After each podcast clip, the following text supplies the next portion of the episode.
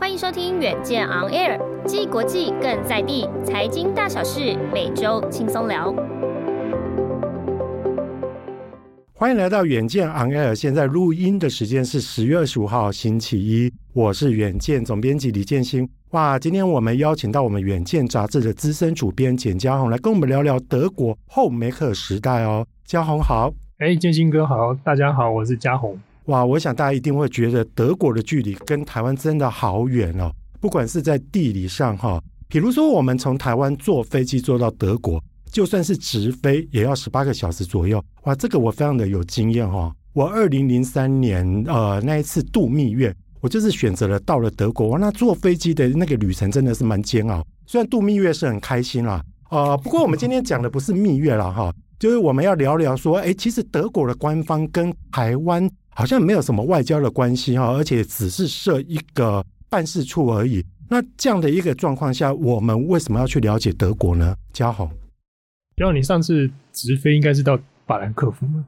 对对对，对，嗯，像刚刚那个学长那个问题啊，我就觉得就是嗯，现在是个全球化的时代了，然后我们不能就是。就算它直飞这么远，那但是在全球化的时代，牵一发动全身。德国发生什么事情，打个喷嚏，我们这边应该也会有感冒。所以再加上之前呃去年开始的疫情，然后全球晶片荒，再加上车用晶片也是那个呃，不管不只是德国，整个欧美都都都都在跟我们台积电求救。这个就是一个全球供应链的问题，所以我们如果要了解那个整个全球化的事情的话，不只是我们关心我们自己台湾周边，可能就是整个德国啊附近整个周围的那个事情都必须要关心。哇，的确是没有错哈。我们看似好像跟德国没有太大的交集，不过说实在，我们跟他的在产业上面哈，就像刚刚焦阿红所讲的，哎，之前哈，我们不管是在晶片上，他有来跟我们求援，好像这次我们的国家口罩队，我们又把口罩送德国，对不对？好，那在去年四月的时候，我们台湾就有捐赠一百万片的口罩给德国。那台湾现在虽然跟德国没有一个正式的外交关系，不过我们都还是非常友好的。那毕竟啊，就是以台湾现在的一个国际情势哈，多一个朋友还是比较好的啦。好，我们废话不多说，回到今天的主题，我们来聊聊德国后梅克时代哈。啊、那其实，在九月的时候，德国举办大选，哇，这场距离我们九千两百七十六公里之外的一个选举，哈，对台湾到底会有什么影响呢？那这一位从两千零五年就成为德国史上最年轻的总理的梅克尔，哇，当时梅克尔只有五十一岁，那他在任内哈，总是被贴上亲中的标签，哈，其实亲中或者是反中，哈，这倒不一定是我们的立场啦。不过哈，这却是哈台湾人非常关心的一个议题哈。那到底就是说梅克尔亲不亲中呢？那不支持欧美对中国的孤立政策，他真的是这样吗？嘉宏怎么看呢？没错，那个学长刚刚有说哈，这十六年来，我们看我们台湾换了三任的总统，然后美国换了四任的总统，然后整个德国十六年就只有梅克尔。所以他们很多小朋友从小到大长大就是只认识他，只认识他，就是你问他总理是谁，梅克尔啊，然后没有任何第二人选就对了。所以这十六年来，其实他不只是在对德国人民印象那么深刻，他其实也呃某个层面，它决定了蛮多德国之后，不管是他下台之后，很多外交政策的走向。那像你刚才提到说亲不亲中这个问题，其实见仁见智了。然后，但是我在这边举三个例子，他在两千零七年。他上任两年后，他就他不顾北京的反对，就在德国接见了中国的一个芒刺，叫达赖喇嘛。哇，那时候整个中国跳脚，是，他需要蛮大的勇气。那他当时被舆论批评的时候，他还甚至回答他回答舆论说：“我要见谁是我的权利。”他那时候的立场才很硬，哇呀，蛮硬的哈，是是是是是，不是像一般大家心中所想的，就是说啊，什么东西要顺着中国脚步在走这样。没错，他的确是为了贸易，可能会跟中国走蛮近。我等一下再举两个例子，学长就知道。就是第一个是达赖喇嘛的例子，第二个例子是呃，他在二零一八年去访问中国，直接跟习近平说：“我希望你放了刘霞。”这个刘霞是谁？这个刘霞是呃诺贝尔和平奖得主。刘晓波的妻子，那当初刘晓波不幸在中国过世的时候，大家为了营救那个他的遗孀刘霞，甚至他的家人等等，大家出了好多的力，嗯，但是都不得其门而入。可是呃，梅克尔直接到中国去访问的时候，他直接当面就跟习近平说，他直接就说，他直接就说，呃，我希望你放了刘霞，就这么直接。两个月后，刘霞就是大家看到那张照片，他张开双臂，他迎接了自由，他到了德国，这是第二件事情。那第三件事是他，其实梅克尔在任内到了中国访问十二次，这个是所有西方领导人没有办法做到的事情。他走这么多趟，当然也是为了经济利益，那没话讲。但是他走这么多趟，他也是希望多多去了解中国。那那一次，他一下飞机就马上赶到人民大会堂，去跟那时候的那个总理李克强会面。那时候刚好是在中国南方，香港是反反送中的那个热潮。然后如火如荼的时候，他一样，他延续了之前对达赖喇嘛、对刘霞的态度，他直接跟李克强说：“我支持香港民主。”就直接打脸。是，就是听起来听起来好像梅克尔其实还蛮有尬词的，因为是因为一一般来讲啊，我们其实，在外交的一个场合，除非说哈，我真的要跟你敌对，就有点像是说，像像美中在阿拉斯加的那一次会晤啊，那反正我们就摆明了，这就就两个就是就是要吵，就就是要吵起来，就是我来吵架的啦。可是梅克尔当时的一个情况看起来不是这个样子，可是他却能够哈，就是说，哎，他在他在兼顾到那个什么。德中贸易的一个前提之下，还敢去为人权去去发声，我觉得算是说哈，他还蛮蛮有勇气的。对，这三次就是非常明显的例子，就是给中国人也给德国人跟全世界人看，说，哎，其实我梅克尔不是那么的没有原则。所以这三个可以显示出，在德中之间，他除了经济贸易之外，他的价值观还是高于他的国家国家那个经济利益。所以他希望借由这三个事情。散发出德国还有他自己对于人权的关心，所以这三个事情直接来说的话，我们很难评断他到底是亲中或不亲中。我们可以说他的经济利益倾向中国没有错，但是我们如果要说他亲中的话，可能也有失公平啊。如果这三件事情来看的话，是，所以从嘉宏的分析听起来，我只能说哈，梅克有所为有所不为啦。其实你很难就是说一刀两刃的去分别说啊，那到底到底我整个是不是整个？整个倾向，整个整个往中国那边靠拢，那或者是说哈，我完全哈就是循着美国的路线哈，跟大家一起去抗中哈。不过刚刚其实嘉宏你你有提到嘛，就是说哈，对于德国的小朋友来讲哈，因为他当了十六年的一个总理，就是说是大家的一个集体记忆嘛。对，那照道理讲，德国人对于梅克尔的声望应该是支持度非常高的。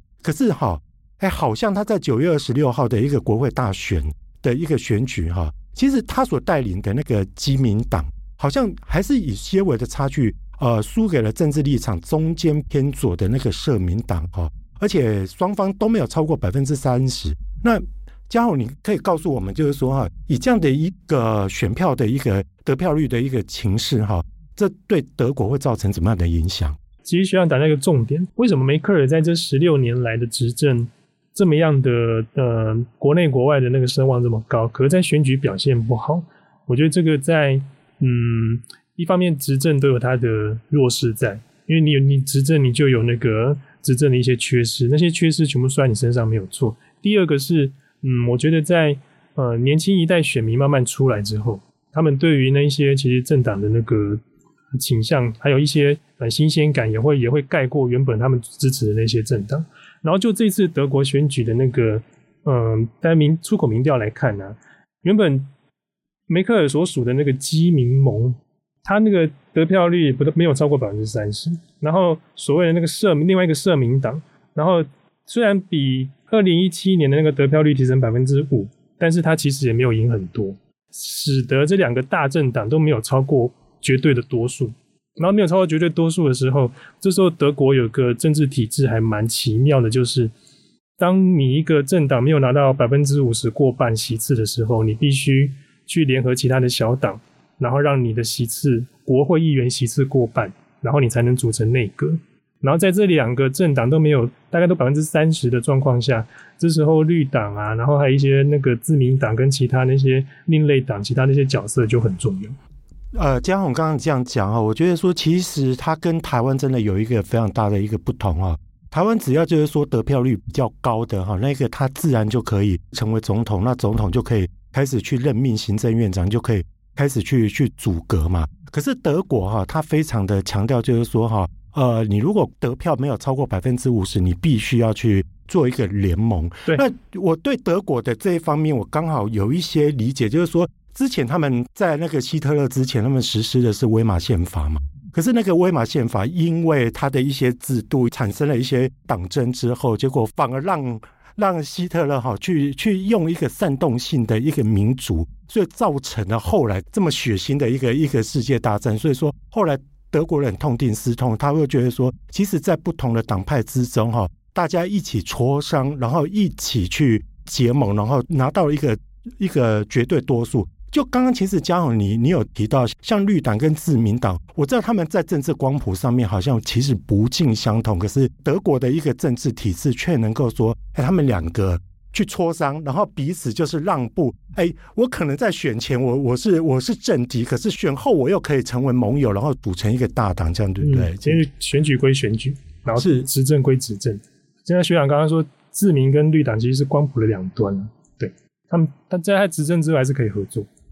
是，其实这个就是哈，德国还有各国体制的不一样啊。但但我觉得有一个还蛮有趣的一点，刚刚其实嘉宏也有提到说，像梅克尔他自己本身哈，哎，我们看起来他好像国际声望很高，然后民调很高，可是事实上啊，其实人民还是会求新求变的。在在台湾好像也是一样嘛。如果说一个政党久了之后，大家就还是会觉得说啊，我瓦郎来这看嘛啦，好像都会是是是这个样子嘛哈。嗯、那嘉宏可以跟我们。聊聊就是说哈，呃，在这次德国一个大选过后哈，因为我们刚刚其实也分析了，就是说在在选票这样的一个结构哈，你还看到就是说这反映了德国人民怎么样的一个心声吗？在这边跟学长分享一个那个民调啦，在选前的一个民调里面的结果是说，百分之五十八的受访者觉得德国政府应该对中国采取更强硬的态度，就算它的代价是。刚刚之前一直跟学长强调，就是梅克一直要采取的就是德国经济，就算它有负面影响，他们还是觉得对中国应该要立场才比较硬。这当然对目前全世界在对中国的一个态度有关系，因为已经形成一个天下为中的一个那个态度，不一定是从川普开始，但是我觉得这次的疫情是一个催化剂，就是当这次的 COVID-19 疫情出来之后，大家发现中国对于疫情的处理。他没办法再独善其身。他如果一直在，不管是呃隐瞒事实或是怎么样，对自己他他可以内控做得很好，但是你影响到的是全世界。所以这一次大家其实对中国的态度看的是蛮清楚的。就是如果这次疫情其实是一个催化剂，那也甚至就是在川普的那个贸易战一打下去之后，慢慢形成了。再加上中国其实对人权自由还是没有太多的琢磨，所以这是这么多的因素整理下来。这也是慢慢，我们其实不只是德国啦，其实慢慢越来越多欧洲国家愿意认识台湾的主因，就是这有这么多的那个，这是慢慢一一步一步来的，不是突然间变成这样。那在德国内部反映的就是这个这个心声，就是就算我以后可能要牺牲我的德国经济利益，但是其实他们已经百分之五十八的民意是认为，对于中国的态度必须比较采采取比较强硬。再加上这一次，如果绿党已经成为关键少数，是，所以这是绿党的态度，他强调环保啊，然后绿能那些，对于中国以后，呃，德国新成立的联合政府对于中国的立场，应该也不会太不会太温和才是。是，所以说，也就是说啊，其实，在贸易的考量下，当然就是说，不要随着美国去起舞，就是说，呃，就就一直去去跟。中国做对抗，可是，在人权的部分，还是该该该维护正义的地方，他们还是价值还是会讲嘛。就是说，就就像刚刚嘉勇所说的，就是一个普世价值嘛。而且据我所知，他们好像哈，在这一次，好像他们还派出了巡防舰去做出一些动作，对？对对对对对，就是他们二十年来第一次派出了那个他们的巴伐利亚巡防舰，就算是来巡防南海而已啦，因为他们刻意避开台湾海峡。然后像英国之前也派出他们的那个伊丽莎白号航空母舰来，然后美日印澳那个 QUAD 就是四方，他们其实在南海都已经针对中国对那边的主权伸索在做一些动作，所以其实，在整个大环境之下，对中国其实是不太不太有利的。然后德国是他的那个巴伐利亚巡防舰这一次也过来，就算没有绕过台湾海峡，但是只到南海，其实也是让中国跳脚了。